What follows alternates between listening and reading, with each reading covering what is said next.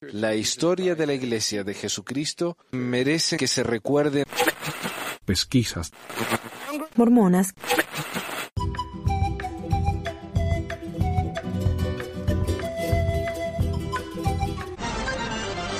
Noticias. La Iglesia mormona quiere que una demanda por abuso sexual sea desestimada porque la víctima esperó décadas. La Iglesia mormona ha pedido a un juez que desestime la demanda de violación presentada contra un ex líder, no porque él no lo haya hecho, sino porque dicen que la víctima esperó demasiado para reportarlo. McKenna Denson, quien ahora tiene 55 años, dice que se inspiró en el movimiento Yo también para expresar lo que experimentó en 1984 durante su tiempo en el Centro de Capacitación Misional. Como publicamos anteriormente, ella entabló la demanda contra Joseph L. Bishop, quien en ese momento se desempeñaba como presidente del CCM, solo después de enterarse de que sus informes anteriores a la Iglesia habían sido ignorados. Denson dijo en su demanda que, si bien el plazo de prescripción puede haber terminado oficialmente por la violación en sí, las limitaciones por fraude no se han agotado, porque acaba de descubrir en diciembre que la Iglesia nunca tomó ninguna medida contra Bishop. Según los informes, ella hizo 10 denuncias oficiales contra él.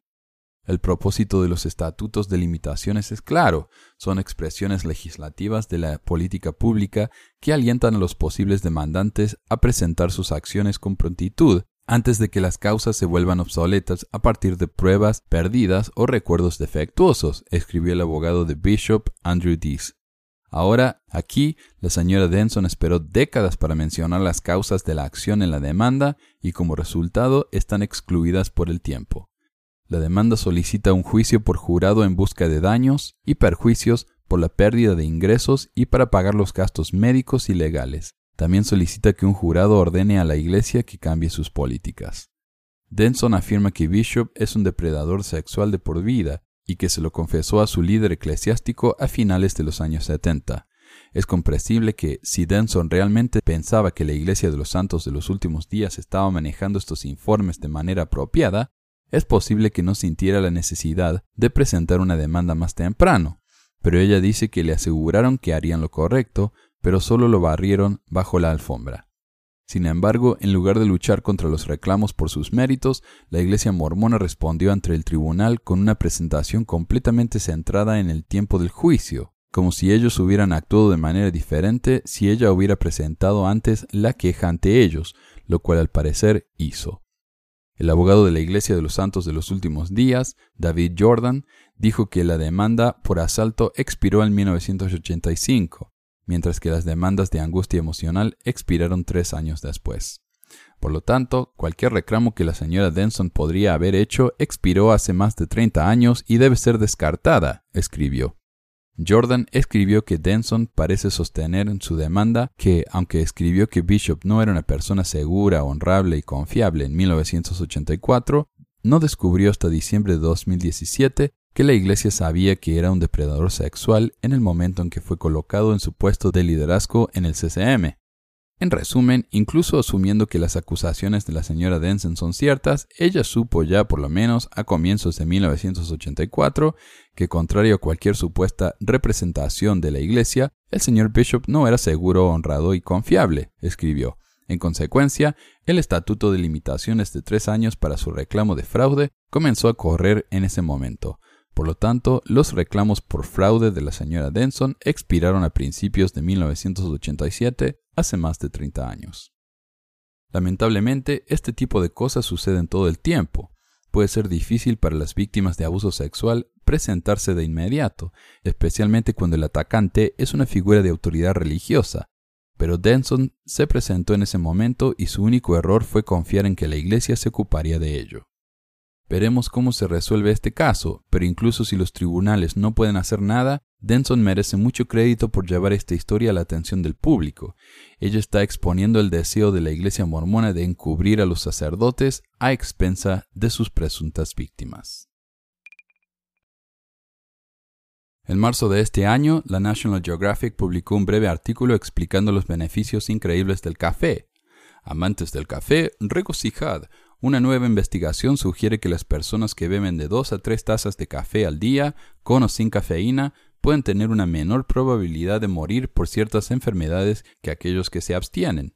El estudio, considerado el más grande de su tipo, siguió a más de 500.000 personas en 10 países europeos en el transcurso de 16 años. Se encontró que, en comparación con aquellos que no beben café, aquellos que sí muestran signos de tener hígados y sistemas circulatorios más sanos, así como menores niveles de inflamación, dice el epidemiólogo y líder del estudio Mark Gunther. Los hallazgos también indican que un mayor consumo de café se asoció con un menor riesgo de muerte por cualquier causa, incluidas las enfermedades circulatorias y digestivas, dice Gunther, quien dirige la sección de nutrición y metabolismo de la Agencia Internacional para la Investigación del Cáncer en Lyon, Francia. Estudios previos de menor escala han encontrado un vínculo entre el consumo de café y el aumento de la resistencia a ciertas dolencias, pero los hallazgos de Gunther proporcionan la evidencia más sustancial hasta la fecha. Esta relación de enfermedad digestiva que fue más fuerte para las muertes por enfermedades hepáticas es particularmente sorprendente, dice. Gunther dice que el próximo paso es analizar la composición química del café con la esperanza de entender qué es lo que hace que la bebida sea tan beneficiosa. Así que él está volviendo a su investigación y el resto de nosotros, al parecer, deberíamos regresar por otra taza. Otro artículo apareció recientemente que contradice otra creencia que yo repetí más de una vez en mi misión, que el café es un diurético y por lo tanto te deshidrata, que lo que uno tome con cafeína va a pasar directamente por el cuerpo y no va a ser de ningún beneficio, ya que nuestro cuerpo no va a absorber ese líquido.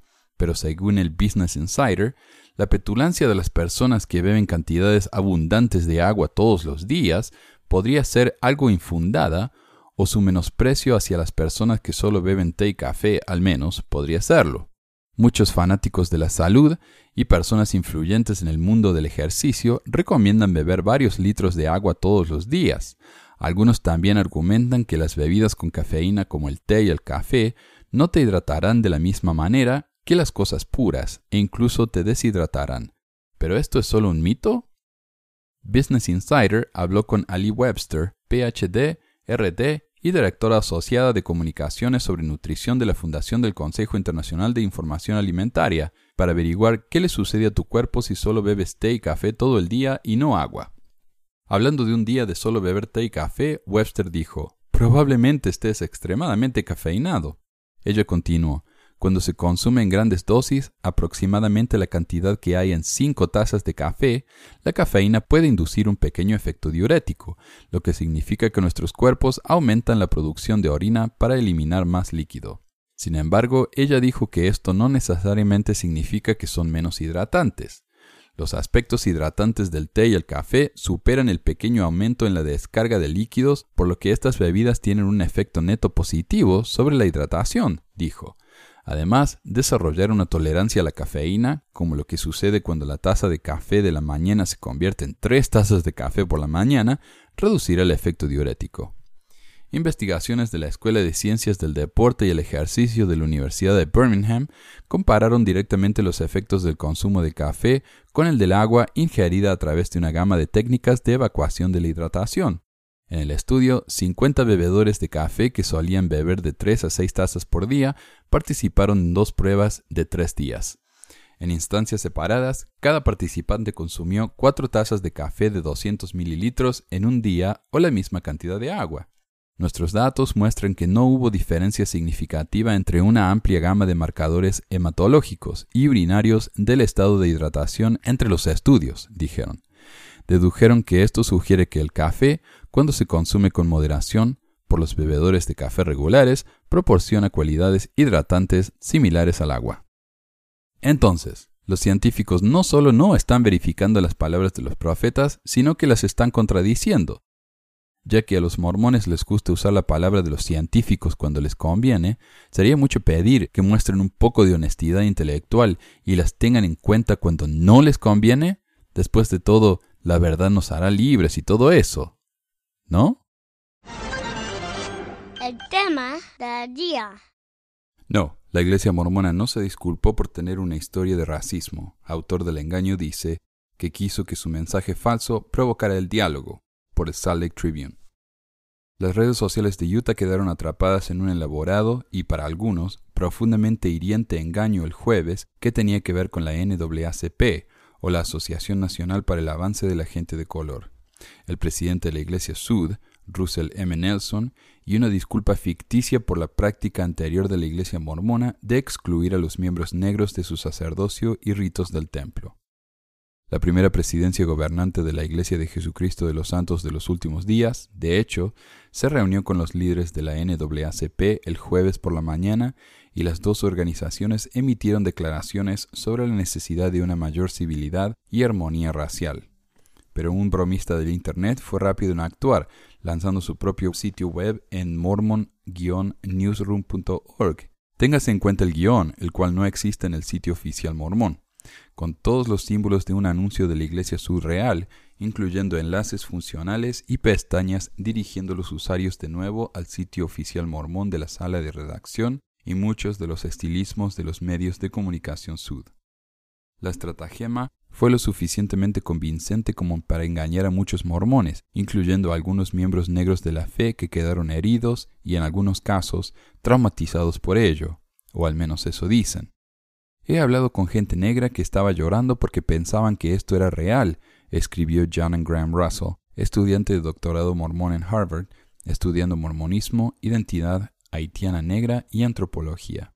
A quien haya creado este sitio, escribió en Twitter, no le importa nada de eso. El engaño fue obra de Jonathan Streeter, un ex mormón que vive en Texas y escribe el blog Thoughts and Things bajo el seudónimo Thinker of Thoughts. Streeter dijo que había reflexionado sobre qué tipo de declaración la Iglesia mormona podría emitir si alguna vez se disculpaba por sus políticas anteriores sobre la raza, y cómo podría escribir su propia disculpa falsa como una parodia que invita a la reflexión. Los planes de Streeter se pusieron en marcha después de que los líderes de la Iglesia anunciaron, a principios de esta semana, que los miembros de la primera presidencia tenían previsto reunirse con los líderes de la NAACP, ¿Cómo sería si la iglesia se disculpara abiertamente de una manera vulnerable, abierta y contrita? dijo Streeter, de la misma manera en que les enseñan a los miembros de la iglesia que deben someterse al arrepentimiento, incluyendo la confesión plena y el remordimiento. El sitio falso que lanzó incluye referencias a discursos del pasado por parte de líderes mormones y al canon de textos religiosos de la fe, también resumió y se vinculó al ensayo emblemático de la Iglesia Sud, La raza y el sacerdocio, el cual aborda las exclusiones desde entonces abandonadas para los miembros negros de la Iglesia. A esta altura, el sitio web llega a su punto culminante, una falsa disculpa atribuida a Nelson, quien es visto como un profeta por los mormones fieles, por el racismo institucional. Ofrezco una disculpa completa y sin reservas por el error del racismo que se enseñó en esta oficina y en el tabernáculo y en los púlpitos de nuestra iglesia en todo el mundo. Se cita a Nelson diciendo, quien para reiterar, no lo hizo. La declaración fabricada también incluye un anuncio por parte de Nelson de un comité de revisión de escritura sobre la raza, el que recomendaría actualizaciones en los textos religiosos de la fe para eliminar las fallas de los hombres en torno al racismo que no se han corregido. Los lectores cuidadosos pudieron detectar pistas del engaño, incluyendo el guion en el dominio del sitio web y una diferencia gramatical en el título formal de la Iglesia Sud. La Iglesia prefiere santo de los últimos días con un guion en inglés entre las palabras últimos y días, mientras que la versión falsa no lo incluye.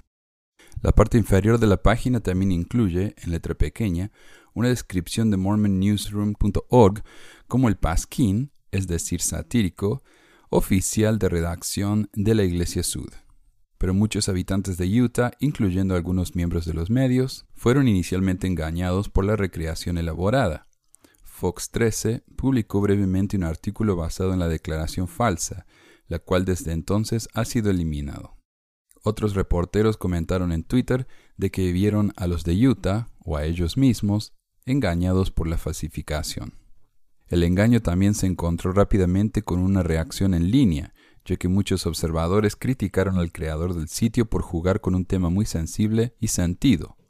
Sandra Branes, co-creadora del blog mormón Sistas in Zion, publicó un poderoso video lloroso de 83 minutos en Facebook sobre cómo la disculpa falsa traumatizó a santos de los últimos días negros. Que Dios tenga piedad de sus almas, escribió Brains en un mensaje dirigido a los creadores del sitio falso. Streeter dijo que entiende el impulso de algunos de criticar el sitio de parodia por crear una sensación de disonancia cognitiva entre la comunidad sud. Es muy natural para ellos arremeter contra mí, dijo, porque no está en su naturaleza criticar a su iglesia. Pero agregó que los comentarios han ido desde los mormones que describieron el sitio web falso como ofensivo hasta los mormones practicantes que reconocen el deseo de que la declaración de parodia hubiera sido el anuncio real de Nelson. La emoción que sintieron en ese momento en que la leyeron es su posición auténtica sobre este tema, dijo Streeter. Si sintieron gratitud, alegría y orgullosos de ser un santos de los últimos días cuando leyeron la disculpa, entonces así es como realmente se sienten, honestamente, sobre este asunto. Daline H. Oaks, primer consejero en la primera presidencia, comentó en 2015 que la Iglesia no da ni busca disculpas. Luego reiteró ese punto en una entrevista con The Salt Lake Tribune, señalando que la palabra disculpa no aparece en el canon de las escrituras Sud. A veces miramos hacia atrás a los problemas y decimos, tal vez eso fue contraproducente para lo que deseamos lograr, dijo Oaks en ese momento, pero nosotros miramos hacia adelante y no hacia atrás. La siguiente es la disculpa falsa de Streeter. 17 de mayo de 2018. Para las autoridades generales y los siguientes líderes en los Estados Unidos y Canadá, setentas del área, estaca, misión y presidentes de distrito, obispos y presidentes de rama. Queridos hermanos, el presidente Nelson se reúne con la NAACP, ofrece disculpas por historia de racismo. Al mirar a mi alrededor, recuerdo que esta no es la primera vez que los líderes de nuestra iglesia se han sentado en consejo con el liderazgo de la NAACP. La primera reunión, en 1963, antes de la Conferencia General de octubre, resultó en una notable declaración sobre los derechos civiles leída por el presidente Hugh B. Brown sobre el púlpito del tabernáculo. Fue un comienzo. Al reflexionar sobre ello ahora, reconozco cuánto debemos aprender de nuestro pasado como iglesia. Es con un corazón solemne que me dirijo a todos ustedes hoy. Tengo sobre mis hombros un manto que no creo que puedan ver con sus ojos tiene un peso propio y representa la responsabilidad y el deber que acompañan a este oficio que poseo, la santa mayordomía para los hijos de Dios dentro y fuera de nuestra fe. La confianza inherente a esa mayordomía no es una pequeña parte de su peso. Este manto profético de esta dispensación de la plenitud de los tiempos comenzó en los hombros del fundador de nuestra fe, el profeta José Smith. Imagino que los hombros de José se tensaron a veces para soportar el peso del manto hasta que se sintieron aliviados de ese llamamiento en el suelo afuera de la cárcel de Carthage. Aún así, el manto pasó. Para cada uno de los hermanos que han nacido desde entonces, aquellos hombros que han pasado por el oficio que ahora tengo, su peso y forma, han persistido, adaptados a las necesidades de las personas y la dirección inspirada de nuestro Creador cada uno de nosotros tiene el mismo deber y responsabilidad al aceptar este cargo, y al hacerlo también podemos ser llamados a actuar desde el principio de ese manto al completar o responder a asuntos iniciados por nuestros antecesores institucionales y eclesiásticos, que también lo llevaron antes que nosotros. Es en esa capacidad que me dirijo a ustedes ahora, este día. Hoy, como profeta, vidente y revelador, y presidente de la Iglesia de Jesucristo de los Santos de los Últimos Días, ofrezco una disculpa completa y sin reservas por el error del racismo que se enseñó en esta oficina y en el tabernáculo y sobre los púlpitos de nuestras iglesias de todo el mundo. Me acompañan mis consejeros en la primera presidencia y todo el quórum de los doce apóstoles al hacer esta disculpa, y colectivamente testificamos de los devastadores efectos del racismo que fueron perpetuados por los líderes de la Iglesia en el pasado. Institucionalmente, en el pasado, enseñamos ideas falsas y dañinas sobre las maldiciones, el color de la piel y la dignidad espiritual, y nos equivocamos. Enseñamos nociones falsas de supremacía blanca en la vida civil y religiosa, ideas atroces de pura sangre blanca y, erróneamente, condenamos el matrimonio interracial y nos equivocamos. Nos hicimos cargo de interpretar las escrituras para justificar estas ideas falsas y cerramos nuestros corazones y mentes a la verdad del amor de Dios, incluso cuando se podía encontrar en las palabras escritas de Dios antigua revelada, y nos equivocamos.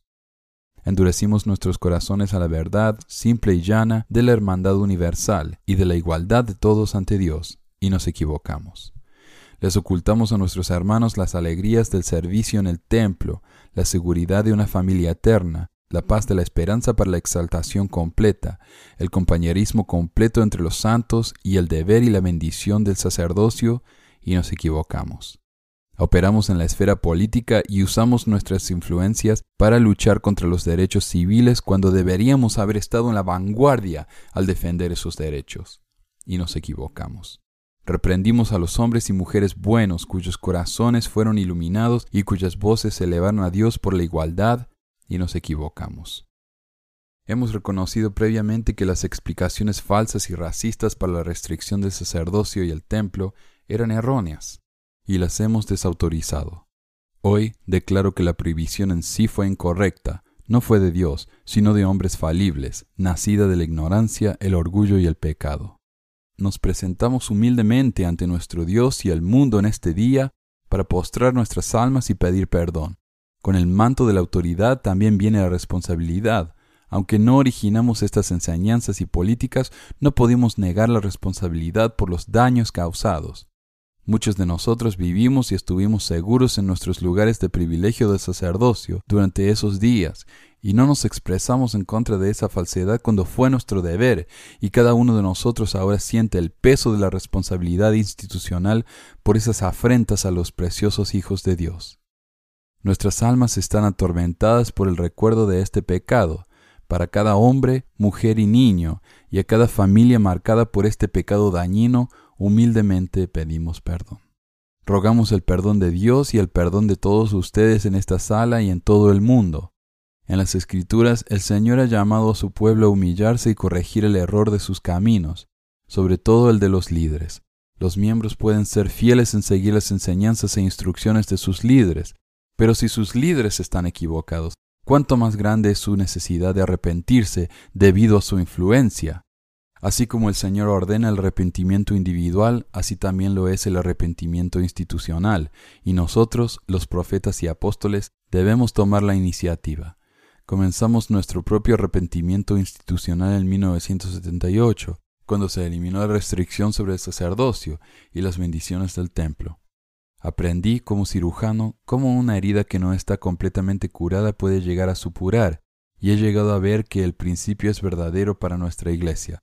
Para nosotros, esa herida del racismo ha tomado la forma de ideas falsas persistentes que han permanecido en los corazones de tanto líderes como miembros, dando como resultado divisiones culturales que se supuran debajo de la superficie.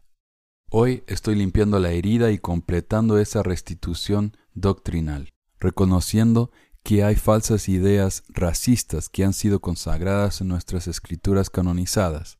Esto no es tan sorprendente como se podría imaginar, en la misma página de título, el propio profeta Moroni afirma que el libro de Mormón puede contener errores que son los errores de los hombres, y esto es cierto para cualquier escritura. Con eso en mente, estoy enunciando la formación de un comité de revisión de las escrituras sobre la raza. Este comité está compuesto por representantes del Quórum de los Doce, la Sociedad de Socorro, los Setenta y miembros claves de la Facultad de BYU y del SEI en Sociología y Relaciones Raciales, y será presidido por el presidente del Grupo Génesis. El comité tomará los próximos seis meses para revisar nuestro cuerpo actual de escrituras canónicas reveladas modernas e identificar las fallas de los hombres en torno al racismo que no se han corregido. Ellos consultarán con expertos en sociología, relaciones raciales y teología, tanto dentro como fuera de la Iglesia, y presentarán sus recomendaciones en la Conferencia General de octubre este otoño, esas recomendaciones pueden tomar la forma de notas adicionales al pie, encabezados actualizados, textos explicativos adicionales o incluso la eliminación total de los pasajes ofensivos. Todos tendremos tiempo para considerar en oración sus hallazgos y recomendaciones antes de la Conferencia General de abril de 2019, donde se presentarán al cuerpo de la Iglesia para un voto de sostenimiento de acuerdo con la ley de común acuerdo que figura en doctrina y convenios. Después de la conferencia de abril de 2019, el Departamento de Correlación de la Iglesia completará la revisión sistemática necesaria de todos los manuales, videos y publicaciones. El verdadero arrepentimiento requiere una profunda introspección y una comprensión profunda del grado de la ofensa, aunque a veces puede ser doloroso, lleva la esperanza de un futuro más brillante, libre de los errores del pasado. Aunque hemos sido disciplinados por el Señor, esperamos que el Señor, al que ama, discipline. Es mi oración que todos examinemos nuestros corazones y eliminemos esos aspectos de nosotros mismos que pueden haber sido moldeados por el racismo de nuestro pasado. Como líderes y como miembros debemos protegernos constantemente de estos prejuicios. El aliado más fuerte que tenemos en este esfuerzo es Cristo. Él estableció el ejemplo del amor incondicional y la caridad. Si medimos nuestros corazones en contra de ese estándar y siempre nos esforzamos por cumplirlo, cambiando donde sea requerido, aunque sea difícil, entonces podremos permanecer en el sendero del discipulado y crecer en fe y amor por todos los hijos de Dios.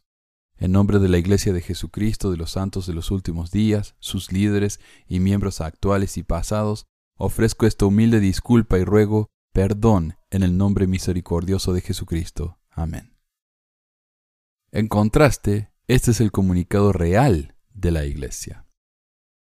La Iglesia de Jesucristo de los Santos de los Últimos Días continúa afirmando su doctrina fundamental y nuestra sincera convicción de que todas las personas son los hijos valiosos de Dios y por lo tanto son hermanos y hermanas.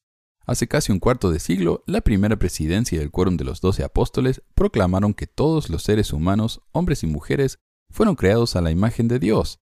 Cada uno es un hijo o hija espiritual amado de padres celestiales como tales, cada uno tiene una naturaleza y un destino divino.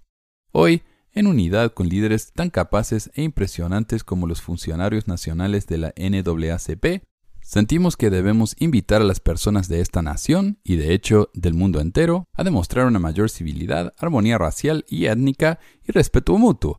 En las reuniones de esta mañana hemos comenzado a explorar formas como educación y servicio humanitario en las que nuestros miembros respectivos y otras personas pueden servir y avanzar juntos levantando nuestros hermanos y hermanas que necesitan nuestra ayuda así como nuestro Salvador Jesucristo nos haría hacer. Estas son sus palabras. Te digo, sé uno, y si no sois uno, no sois míos. Juntos invitamos a todas las personas, organizaciones y gobiernos a trabajar con mayor cortesía, eliminando los prejuicios de todo tipo y centrándose más en las muchas ideas e intereses que todos tenemos en común. Mientras guiamos a nuestra gente a trabajar cooperativamente, todos lograremos el respeto, la consideración y las bendiciones que Dios busca para todos sus hijos. Gracias. Diferente, ¿no? Como respuesta a la falsa disculpa, Sandra Branes, una famosa mormona negra activa y coautora de un libro publicado por Desert Book, dijo, Quiero decir, si puedo decirles algo a la iglesia y a sus líderes, no quiero que sean presionados a hacer nada. Lo que la organización que hizo esto, quien hizo este sitio falso, está mal. Pero quiero que sepan, presidente Nelson, la iglesia está sufriendo. La espiritualidad, la relación de la gente con Dios está sufriendo. Pertenecemos a una iglesia que selló a una mujer, Jane Elizabeth Manning James, como esclava eterna de José Smith. El mundo no hizo eso, la NAACP no hizo eso, la Iglesia de Jesucristo de los Santos de los Últimos Días lo hizo. Y eso debe ser mencionado. Estamos teniendo una celebración mundial diciendo que vamos a ser uno y no somos uno. No estamos haciendo las cosas que nos hacen convertirnos en uno. Elijah Abel, el primer setenta negro que fue ordenado en el tiempo de José Smith, actualmente no está incluido en la celebración de la iglesia, porque todavía estamos esperando aprobación si podemos decir que este hombre negro tenía sacerdocio. ¿Cómo es eso ser uno?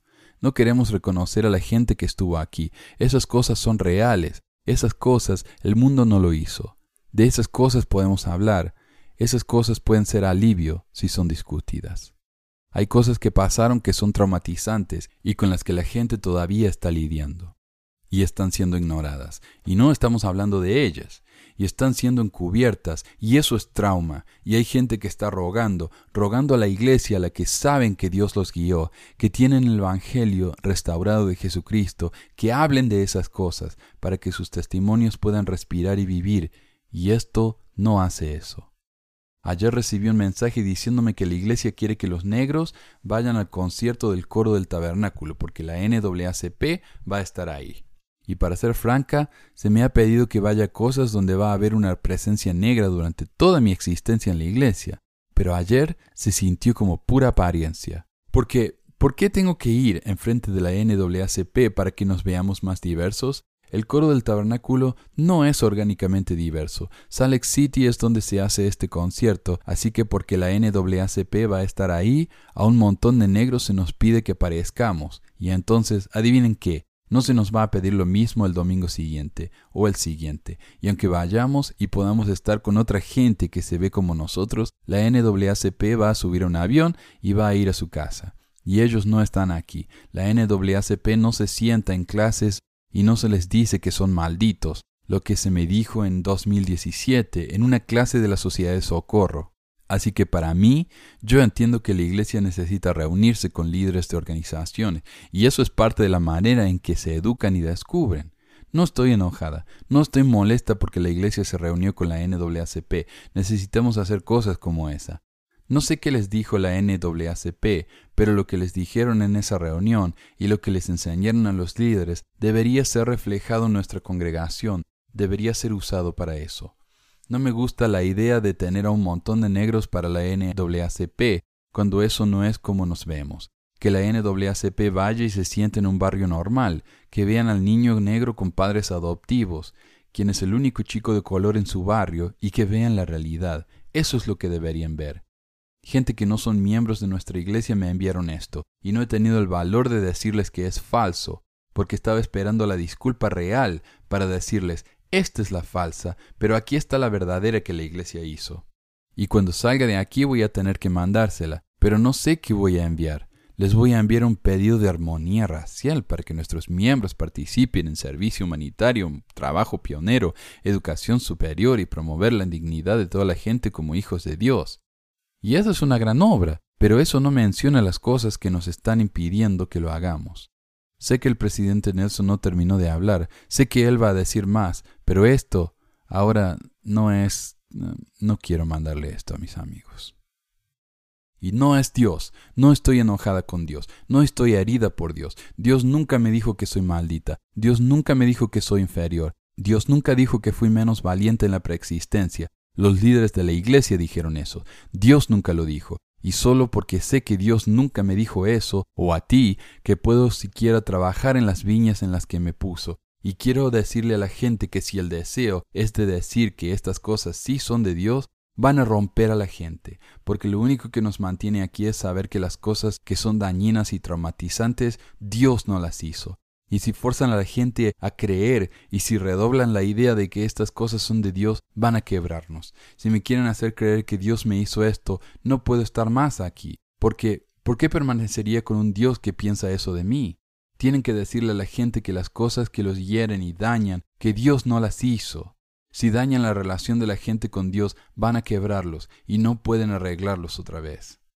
He oído a la gente decir, es el tiempo de Dios, no podemos cambiar el tiempo de Dios. Si ustedes quieren que yo crea que Dios quiso que suframos desde 1852 hasta 1978, no puedo estar aquí. No culpan a mi Padre, no me hagan eso. Porque si me hacen esto, van a romperme, van a quebrarme. Yo estoy aquí porque sé que cualquier cosa que cualquier líder haya dicho sobre mí, Dios no piensa eso.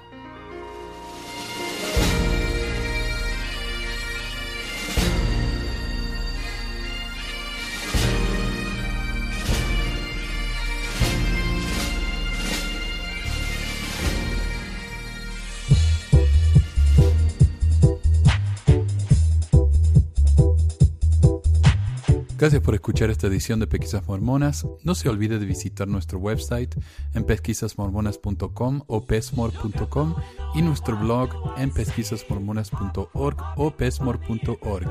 También tenemos un grupo de Facebook donde la discusión siempre es animada y si tiene un comentario, pregunta o hate mail, puede enviarlo a manuel.pesquisasmormonas.com.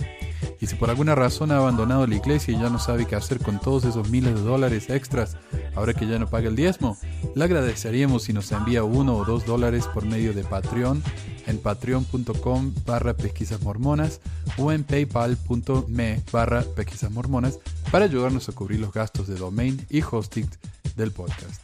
Muchas gracias de nuevo y hasta la próxima semana. La música del comienzo del podcast es la canción de la primaria Historias del Libro de Mormón por Clive Romney. La canción previa a esta es la obra El Profeta del ex de Acevedo y esta es la versión de la banda Roosters de la canción de la primaria Palomitas de Maíz. ¿Por qué ayudar a pesquisas mormonas? Para que mi papá pueda parar los websites del podcast y de los videos. Gracias. Pesquisas mormonas. Pi, pi, pi.